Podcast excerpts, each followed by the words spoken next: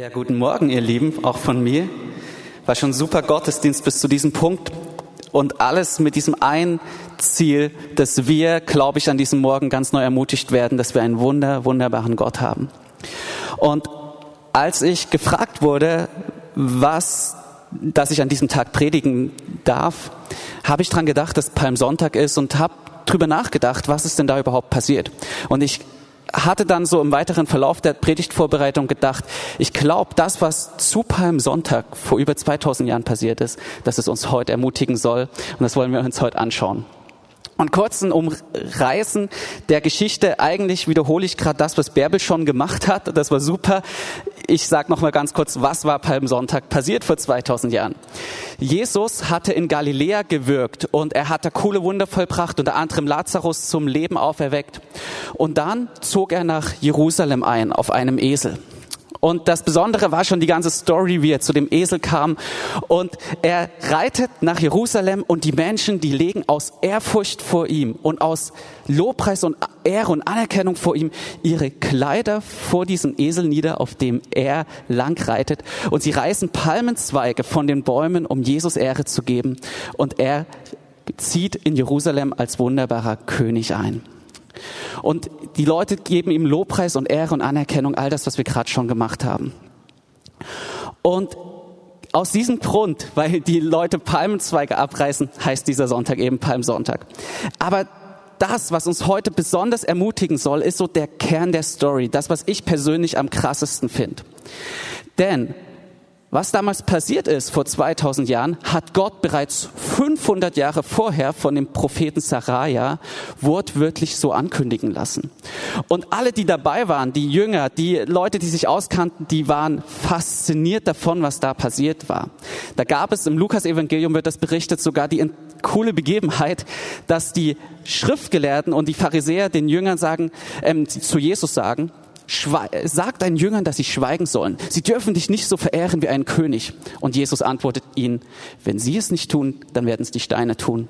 So ein geladener Moment war das damals. Und wie gesagt, ich möchte mir heute mit uns gemeinsam die Stelle aus Saraja anschauen, die damals in Erfüllung kommt, weil ich glaube, dass sie für uns heute genauso wichtig ist und genauso ermutigend ist. Und wir lesen das mal gemeinsam aus Sacharja 9, Vers 9. Zunächst aus der Schlachterübersetzung und weil die Stelle so kurz ist, dann nochmal aus der Hoffnung für alle, weil die dann immer noch mal ein bisschen ähm, frischer ist. So. Frohlocke sehr, du Tochter Zion. Jauchze, du Tochter Jerusalem. Siehe, dein König kommt zu dir. Ein Gerechter und ein Retter ist er. Demütig und reitend auf einem Esel, und zwar einem Füllen, einem Jungen der Eselin. Und die Hoffnung für alle schreibt, Freut euch, ihr Menschen auf dem Berg Zion. Jubelt laut, ihr Einwohner von Jerusalem. Seht, euer König kommt zu euch. Er ist gerecht und bringt euch Rettung. Und doch kommt er nicht stolz daher, sondern reitet auf einem Esel, ja auf dem Fohlen einer Eselin. Und dass diese Prophetie sich beim Sonntag erfüllt hat, war eine ultimative Zurschaustellung der Macht Gottes. Und allein ohne dass wir in die Textstelle gehen, schon auf der Metaebene zeigt sich hier die, die Allmacht und die Liebe Gottes in einer Reinkultur, in Prägnanz. Weil Gott erfüllt, was er über 500 Jahre vorher oder circa 500 Jahre vorher gesagt hat. Und Gott zeigt damit, und das sagt er auch dir heute und uns heute, ich bin in Kontrolle in deinem Leben. Ich stehe zu meinen Verheißungen. Und egal was passiert, egal ob Israel gerade von den Römern belagert wird und alle in Angst und Schrecken sind, oder egal ob wir gerade in einer mega krassen Situation im Jahr 2022 leben, ich stehe zu meinen Verheißungen. Ich komme zum Ziel mit dir und mit dem, was ich gesagt habe. Und das ist der erste wichtige Punkt, der ein Stück weit auf einer Metaebene sich befindet, aber uns heute Morgen schon ermutigen soll. Gott steht zu seinen Verheißungen. Er ist in Kontrolle und er schaut auf dich mit Treue. Und jetzt gehen wir rein in die Stelle. Wir nehmen den ersten Teil und es ist heute ein bisschen klassisch, dass wir wirklich an der Bibelstelle Punkt für Punkt lang gehen, aber ich hoffe nicht weniger ermutigend und erfrischend. Erster Satz. Juble laut, Tochter Zion. Jauchze, Tochter Jerusalem. Siehe, dein König kommt zu dir. Wir schauen uns an, wer ist angesprochen. Angesprochen ist die Tochter Zion oder auch Jerusalem. Und damals wie heute ist damit ganz explizit das Volk Israel gemeint. Das Volk Israel, was auf den Messias, auf den Retter wartet. Aber als Gemeinde Gottes, die Ja zu einem Leben mit Jesus gesagt hat, dürfen wir uns hier total mit angesprochen fühlen. Es ist auch, auch wir sind hier gemeint, weil wir zu diesem Volk Gottes gehören, Eigentum unseres Gottes sind. Und was wird zu diesem Adressaten, also zu uns gesagt? Siehe, dein König kommt zu dir. Das ist so ein krasser Satz. Und wir schauen ihn uns an. Eingeleitet mit siehe. Und ich finde, das ist ein Wort, das Wort siehe, was wir ganz oft überlesen, weil es wie so ein Füllwort klingt. Aber es sagt, schau da drauf. Richte deinen Blick hin, betrachte es. Also pass auf, was jetzt kommt. Wenn du jetzt nicht hinschaust, dann ist der ganze Rest auch eigentlich gar nicht mehr so wichtig. Also schau da drauf, siehe. Und hier möchte ich uns ermutigen, dass wir all diese kommenden Aussagen wirklich im Hier und Jetzt natürlich betrachten, aber auch wirklich festhalten, wenn wir dann in diese Woche gehen. Es ist super relevant, worauf wir unseren Blick richten. Und deswegen wird hier dem Volk Gottes gesagt, siehe, schau da drauf, dein König kommt zu dir. Und dann der Punkt, dein König kommt zu dir. Das ist total krass, wenn wir hier mal ein bisschen genauer hinschauen. Hier steht nicht, der König kommt zu dir oder ein König kommt zu dir, das Wort hätte ohne Probleme auch schreiben können, der König kommt zu dir. Aber hier steht, dein König kommt zu dir. Mit diesem total bestimmten Personalpronomen. Das Wort sagt uns, dieser König der Welt, dieser allmächtige Gott, auf den die ganze Schöpfung wartet und auf den, der alles geschaffen hat, er ist dein König. Und er kommt auch nicht nur irgendwo hin. Hier steht auch nicht, dein König kommt, sondern er kommt zu dir. Und als Jesus gekommen ist nach Jerusalem, hat er dich und mich im Blick gehabt, hatte er sein Volk im Blick. Und so dürfen wir diese Bibelstelle für uns im Hier und Jetzt nehmen. Es ist eine prophetische Aussage über das, was für uns auch im Hier und Jetzt gilt. Dein König er ist bei dir und er kommt jeden Tag neu zu dir, wenn du Ja zu ihm sagst. Er ist da für dich. Dieser Gott und König ist ein persönlicher und naher Gott und er kennt seine Gemeinde und seine Geschafe.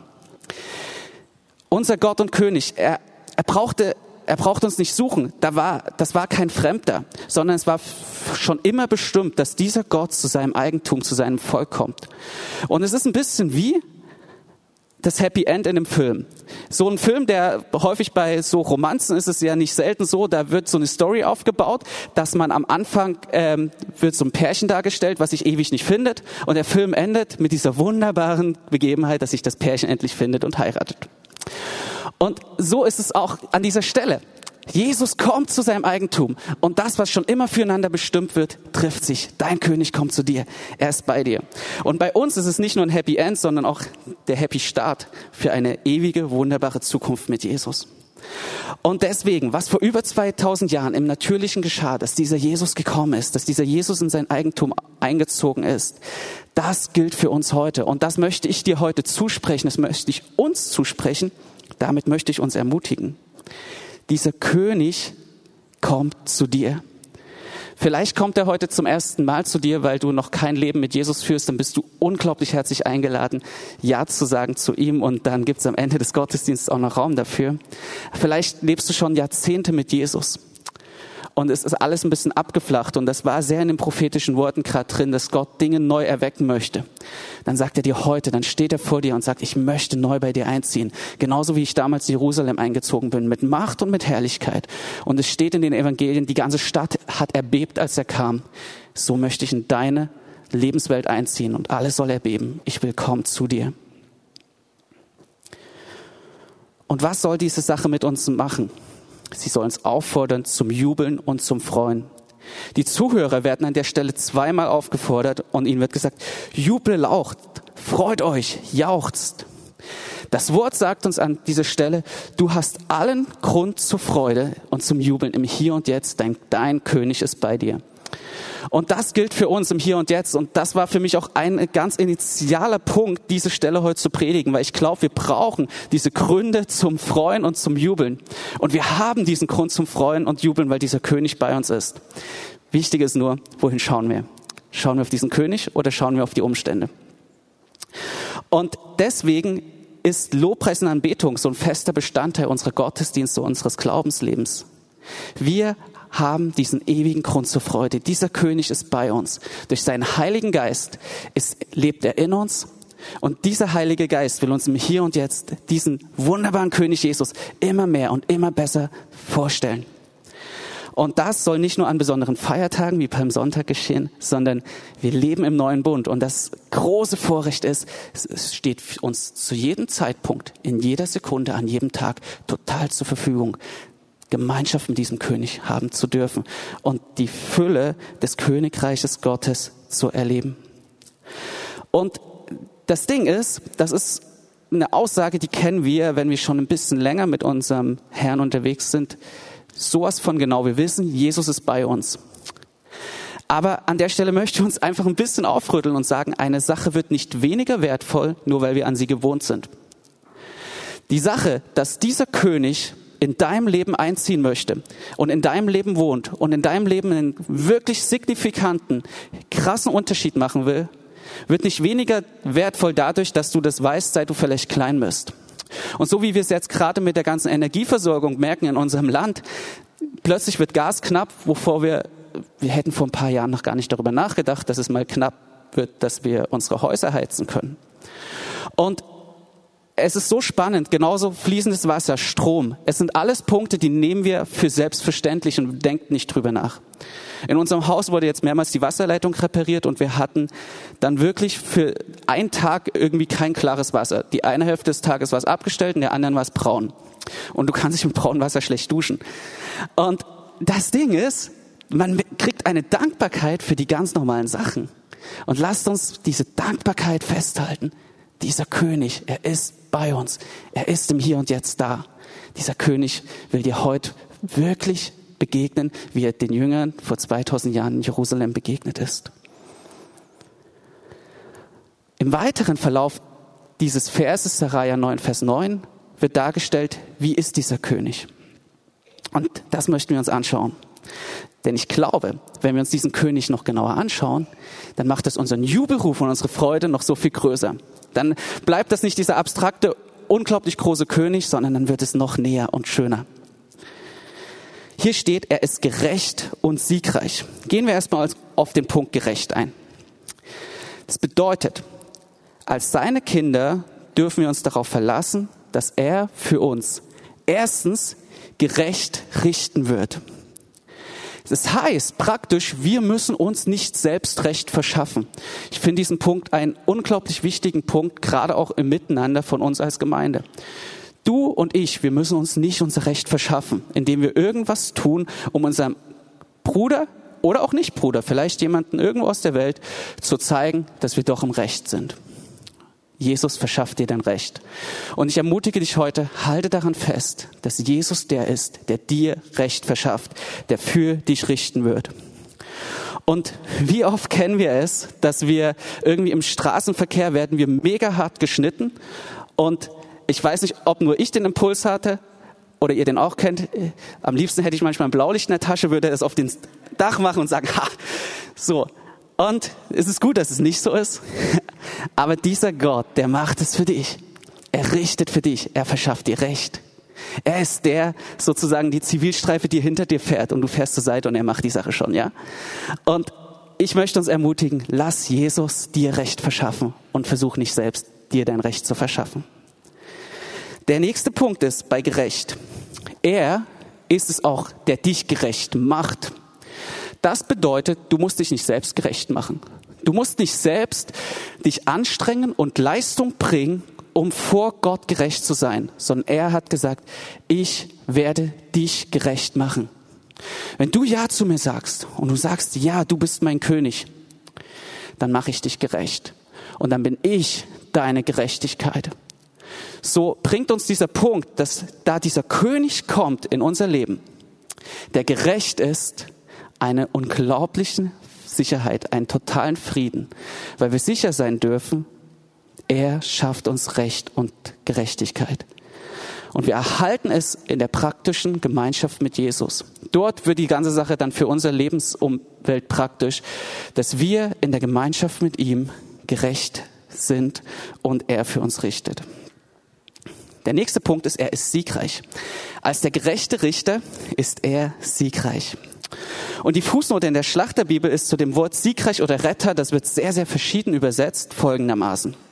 Da steht, das Wort, was hier für Retter oder Sieger steht, bedeutet, dieser König hat Rettung empfangen, um sie weiterzugeben. Das ist cool. Dieser König ist nicht nur Sieger und siegreich in sich selbst, sondern er hat Rettung empfangen, um sie an uns weiterzugeben. Er ist der Gott, der den Sieg für uns errungen hat, was wir heute so häufig schon gesungen haben. Deswegen liebe ich dieses Lied auch so sehr. Der Sieg gehört dir allein, wo der Chorus ist. Und wenn ich kämpfe, dann auf meinen Knien. Heb die Hände zu dir. Das ist die Illustration dieses Lied von diesem ganzen, von dieser Predigt quasi. Wir jubeln Gott zu. Wir sagen, du bist der große König. Du hast für uns gesiegt. Der Sieg gehört dir und dein Sieg ist mein Sieg. Er hat den Sieg für dich und mich errungen. Und in jeder Not dürfen wir darauf schauen und darüber nachsinnen und sagen, mein Jesus hat für mich schon gesiegt. Ich muss nicht kämpfen, ich brauche keine Angst zu haben. Der Sieg gehört ihm allein. Mit unserem Glauben an ihn wurde sein Sieg zu unserem Sieg. Wir müssen nicht mehr kämpfen, weil er schon jeden Kampf gekämpft hat und gewonnen hat.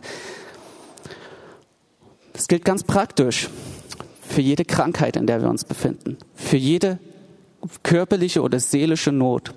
Er hat den Sieg errungen. Und ich weiß, dass es, dass manche sagen, wow, ich bin schon echt lang dran. Ich will diesen Sieg jetzt sehen. Und ich kann uns heute Morgen nur diese Ermutigung zusprechen. Er hat es gesagt. Er steht zu seinem Wort. Er hat den Sieg errungen. Und halt darin fest und schau auf ihn. Ich glaube an diesem Morgen aber auch, dass er nicht nur den Punkt von Krankheit und seelisch-körperlich betont, sondern auch das ganze Thema Sünde und Abhängigkeiten. Auch an dieser Stelle sagt uns das Wort, er hat den Sieg errungen. Da, wo wir in Abhängigkeiten sind, in Punkten, wo wir einfach nicht rauskommen, hey, lasst uns auf Jesus schauen. Lasst uns seine Liebe und Gnade glauben und sagen, Jesus, du bist der, der den Sieg für mich errungen hat. Es gilt für Bindungen, Ängste und auch Armut. Und hier hatte ich auch den Impuls einfach, als ich mich vorbereitet habe, dass Gott auch denen sagt, die einfach nicht aus Armut rauskommen, die immer wieder merken, ich bin, ich komme einfach nicht auf den grünen Zweig. Und du hast schon alles probiert. Du hast gegeben, du hast gespart, du hast alles Mögliche probiert.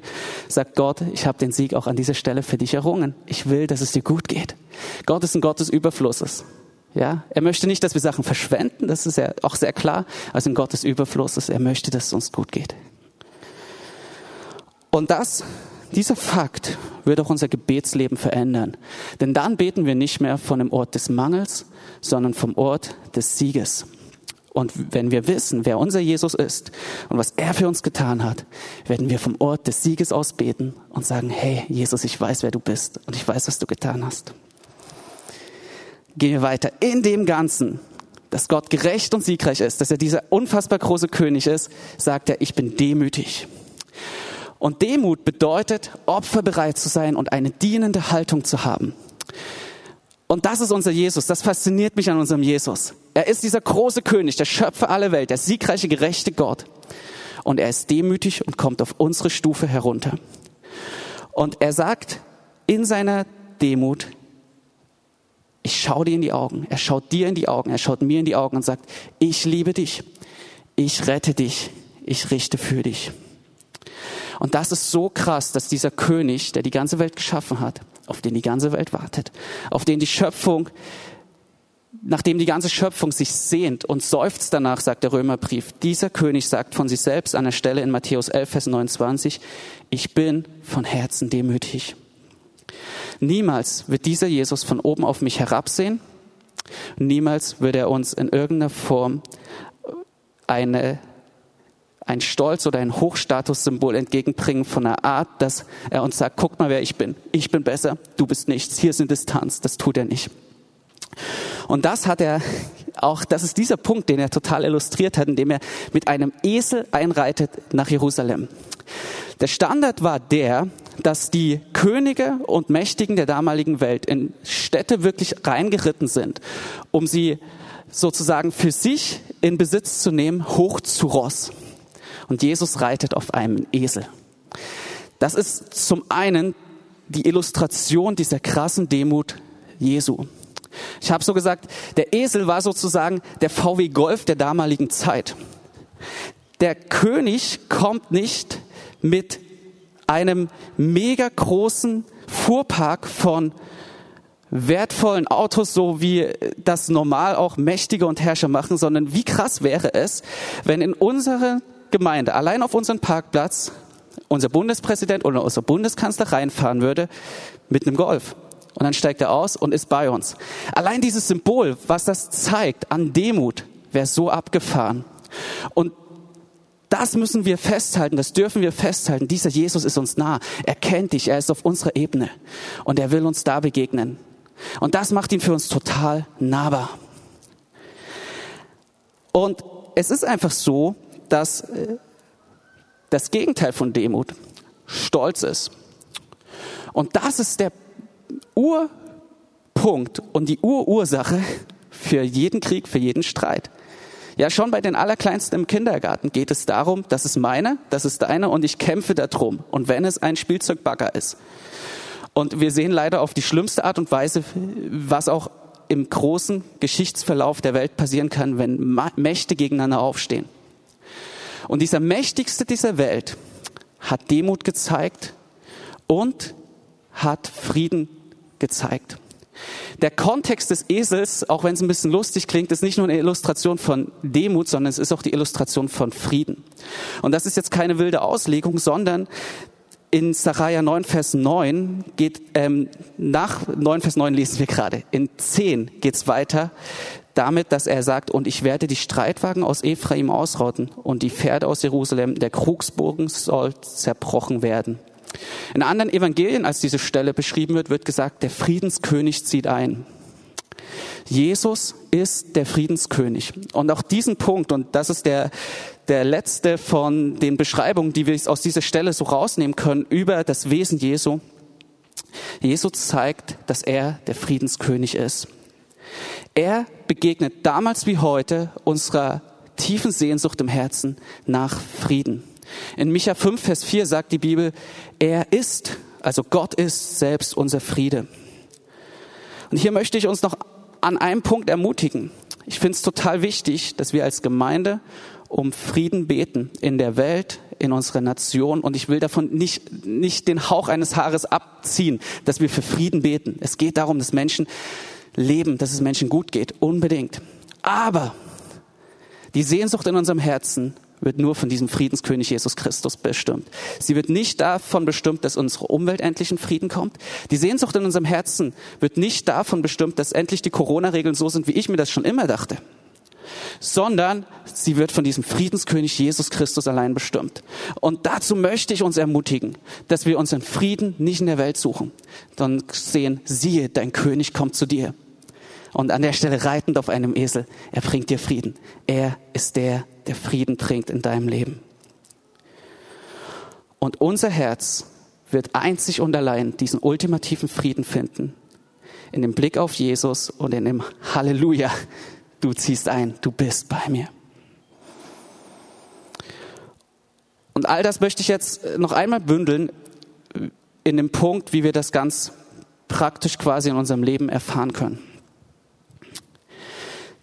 Und mir ist die Aussage heute in Summe total wichtig, dass wir erleben, alle Nöte in unserem persönlichen Leben oder auch in dieser Welt sind in einer, finden in einer Antwort ihre Lösung und das ist Jesus Christus. Und dieser Jesus Christus, der ist nicht nur sozusagen die Lösung für die Probleme, sondern er ist der Grund unserer Freude. Mir ist wichtig, dass wir diesen Punkt, dass wir das komplett sehen. Er will uns nicht nur auf den Status Null bringen, so aus unseren ganzen Minusbereichen gerade so wieder auf eine Nulllinie und dort tungern wir so rum und dann, wenn es wieder schlechter geht, dann sagen wir wieder, Jesus hilf mir, dann sind wir wieder bei Null. Sondern er will uns wirklich in die Freude bringen, dass es uns richtig, richtig gut geht. Dazu fordert uns das Wort auf, jubelt, freut euch, euer König ist da. Da ist nicht nur, ihr könnt endlich euch beruhigen, euer König ist da. Jubelt, freut euch, euer König kommt. Das klingt häufig so einfach, dieser Satz, weil ich bin christlich aufgewachsen. Die richtige Antwort im Kindergottesdienst war immer Jesus. Und das Ding ist, das macht es für viele, die schon ein paar Jahre mit dem Herrn gehen, so, so, manchmal so weit weg, ne? wie ich gerade schon sagte, so gewöhnlich. Aber ich glaube, uns wäre manchmal extrem geholfen, wenn wir diese richtige Antwort in unserem Alltagsleben mehr beherzigen würden, die Jesus ist. Und in meinem ganz persönlichen Leben Gerade auch jetzt wieder in den letzten Wochen und Monaten habe ich erlebt, wie in persönlichen Herausforderungen und Beklemmungen, Nöten und Ängsten ich alle möglichen richtigen Sachen machen kann. Ich kann Seelsorge in Anspruch nehmen. Ich kann gute Bücher lesen. Ich kann gute geistliche Übungen machen, wie zum Beispiel beten oder das Wort studieren oder, oder Anbetung machen. Aber wenn mich all diese Punkte nicht ans Herz Jesus führen und in die reale Begegnung mit diesem persönlichen Jesus, der sagt, ich bin dein König, ich will dir nahe sein, dann bleibt das Schall und Rauch und hat keinen Effekt, beziehungsweise es frustriert. Und ich habe erlebt, wie ich in dieser beständigen Beziehung mit Jesus, wie Dinge in meinem Leben sich wirklich verändert haben, wie Sicherheiten kamen, wie Dinge, wo ich extrem dran geknabbert habe, sich plötzlich gelöst haben. Und das war nicht dieser Moment von jetzt auf gleich, dieser 0-1, ja. Es ist gar nichts und plötzlich Bam. Sondern es ist im Gehen entstanden. Und dazu ermutige ich dich und mich heute immer weiter, an Jesus dran zu bleiben, beständig mit Jesus zu bleiben. Ganz praktisch nehme ich mir seit einigen Wochen und ich glaube inzwischen sind es Monate wirklich immer abends vorm ins Bett gehen, so circa eine halbe Stunde Zeit, das ist das Letzte, was, es, was ich mache, einfach ist, ich bin mit Jesus, ich versuche nicht mal die Bibel zu lesen oder irgendwas aktiv, sondern einfach nur zu sagen, Jesus, zeig mir, wer du bist. Und manchmal nehme ich das Wort und, und habe so einen Punkt. Aber es geht mir wirklich darum, in dieser Gemeinschaft mit Jesus zu sein. Und ich sage, Jesus, zeig mir, wo du bist, wer du bist, was du mir heute ganz frisch zeigen willst. Und es hat so einen Effekt. Ich muss nicht sagen, dass da an jedem Abend so bam, extreme, exorbitante Special Effects sind. Überhaupt nicht. Manchmal ist es echt cool. Häufig ist es auch sehr normal. Aber ich merke, wie es über lange Zeit und gar nicht so lange Zeit, aber über eine Beständigkeit mein Leben verändert, mir eine andere Sicherheit, einen anderen Frieden gibt. Und hier möchte ich uns das einfach nochmal illustrieren an dem Beispiel von Eltern-Kind-Beziehungen. Man sagt, und das ist, ich denke, wird mir keiner widersprechen, Kinder sind umso sicherer und haben umso mehr Selbstvertrauen in sich, wenn sie eine stabile Beziehung zu ihren Eltern haben. Man nennt das auch das sogenannte Bonding so ein Kreissaal, der ist immer voll davon, wie wichtig es ist, dass man dieses Bonding macht sozusagen, dass man ganz schnell Kontakt mit seinem Kind hat. Das ist nicht immer möglich aus verschiedensten Gründen, aber es ist total wichtig, dass Eltern und Kinder eine gute Beziehung haben und das macht Kinder sicher und stark. Und da wird es nicht diesen einen Moment geben, diesen einen Urlaub, der einem Kind ein krasses Urvertrauen gibt, sondern was das Kind stark macht, ist auf Dauer angelegt Nähe und Zeit zwischen dem Kind und den Eltern. Und da braucht man Google nur einmal kurz anschmeißen, dann wird man dafür eine totale Bestätigung finden und ich kann es auch nur bestätigen. Ich gemerkt habe, auch mit unseren Kids so, wenn es unruhig war, habe ich gemerkt, wie ein Investment an Zeit und Nähe total geholfen hat, dass Wogen sich geklettet haben, dass Streite weniger wurden, dass Unruhe weniger wurde. Und wir brauchen dieses Bonding mit unserem Jesus und das ist die Ermutigung an diesem Morgen. Dieses Bonding, was Eltern und Kinder so wichtig brauchen und wo jeder sagt, ja, das braucht ein Kind, um in eine stabile Persönlichkeit zu kommen, dass es eine gute, dauerhafte Beziehung zu seinen Eltern hat. Dieses brauchen wir noch umso viel mehr mit Jesus. Und gleichzeitig die Ermutigung, wo wir das nicht erlebt haben und keine Familie, keine Eltern-Kind-Beziehung ist perfekt. Da muss immer Jesus rein. Ein guter Freund hat gesagt, alles, was ich richtig mache, soll meine Kinder zu Jesus führen, was ich falsch mache, umso mehr. Und da kann ich mein großes Amen sagen. Ja, es braucht diesen Jesus. in unserer Beziehung. Aber wenn das schon im Natürlichen so logisch ist, dass wir Nähe und Zeit miteinander brauchen, um sicher zu werden, wie viel logischer ist es, dass wir Nähe und Zeit mit unserem Jesus brauchen, um innerlich stark zu werden, um sicher zu werden. Und das ist es, was dann in Zeiten von Stress und auch in schweren Zeiten uns trägt. Auch da ist Jesus da. Jesus braucht es nicht, dass er uns da näher kommt. Das ist nicht für Jesus dieser Punkt, sondern es ist für uns, dass wir im Bewusstsein der Gegenwart Gottes leben. Und gerade wenn es stressig ist, gerade wenn es herausfordernd ist und wir um uns nur noch Not sehen, aber kein Jesus, da ist es ein super entscheidender Punkt, dass wir mit Jesus verbunden sind, dass wir aus diesem Fund heben, ja Jesus, du bist bei mir, ich kenne dich, ich kenne deine Stimme. Das macht uns sicher. Das ist das, was Jeremy vor einigen Wochen gesagt hat, als er in dieser herausfordernden Prüfungslage war und sagte, wow, da war so viel Druck und so viel Angst und ich habe beständig Zeit mit Jesus verbracht und dann kam der Durchbruch und so kam die Hilfe. So eine super Illustration für das, was ich sagen möchte. Wir brauchen diese beständige Zeit mit Jesus, die unsere Herz sicher macht, die unsere Seele sicher macht, gerade in Zeiten wie diesen. Und die Anbetungsgruppe kann gern schon nach vorn kommen. Und das Wort von heute soll uns ermutigen, dass diese Beziehung mit unserem Jesus im Hier und Jetzt möglich ist. Und er sagt dir, freue dich, dein König, er kommt zu dir. Jubel laut, dein König. Und wir dürfen sagen, er ist bei uns. Er ist uns nah.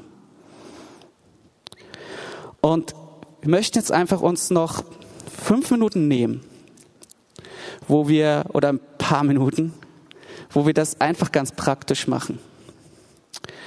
Und hier möchte ich uns ermutigen, dass wir uns einfach jetzt eine Zeit nehmen, während die Band ein bisschen im Hintergrund spielt, Jesus anzuschauen, über ihn nachzusinnen, über sein Wesen nachzusinnen, sagen, danke, du bist dieser Demütige, du bist der Nah, du bist der, der für mich richtet, siegreich ist. Schau, was für dich heute auch wichtig ist.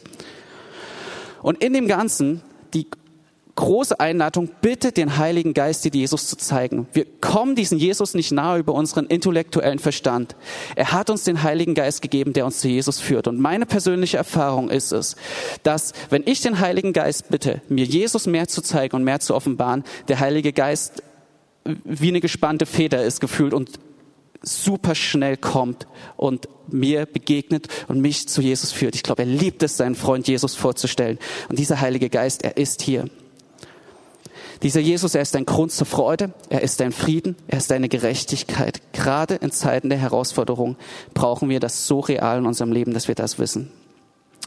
So, lasst uns jetzt einfach diese Zeit nehmen, wo wir auf Jesus schauen und lasst es uns tun mit diesem Jubelruf im Herzen, mit diesem Wissen, du bist da. Danke, dass du schon da bist. Die Jünger haben damals Hosianna Jesus zugerufen. Hosianna heißt Herr, hilf. Aber es hat immer diesen Fokus, du wirst helfen. Immer diese feste Erwartung, du hilfst.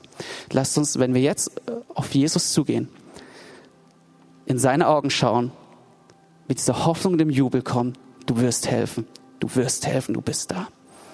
Wenn du Jesus vielleicht noch gar nicht kennst und noch keine Beziehung zu ihm hast, dann lade ich dich ein, wenn der Gottesdienst zu Ende geht, werden hier Gebetshelfer vorne sein, dass du mit ihnen einfach zusammen betest oder auch, wenn du nicht hier bist und im Stream, dass du an unser Büro eine E-Mail schreibst oder anrufst. Und wir möchten dir gerne die nächsten Schritte dann noch zeigen. Okay. Jesus, ich danke dir, dass du jetzt hier bist, dass du uns echt begegnen möchtest. Ich danke dir, Jesus, dass wir dir so ultimativ wichtig sind, dass du auf diese Erde gekommen bist, dass du alle möglichen Formen von Illustration gezeigt hast, um uns deine Sehnsucht nach uns zu zeigen. Und ich bete, dass du jedem hier im Raum jetzt wirklich eine Offenbarung von dir gibst. Ich segne uns damit, dass wir erleben, dass dieser Jesus nah ist. Dass er unser Grund zur Freude ist, dass er unser siegreicher, gerechter Richter ist, der für uns richtet, der für uns Recht schafft, gegen jede Krankheit, gegen jede Not, gegen jedes Unrecht in unserem Leben, was sich auf natürliche oder übernatürliche Weise erhoben hat. Dieser Jesus wird siegreich Recht verschaffen in unserem Leben. Heiliger Geist, ich lade dich ein. Komm jetzt und füll diesen Raum, fülle jedes Herz mit einer Offenbarung über die Schönheit Jesu, über die Größe und die Herrlichkeit Jesu.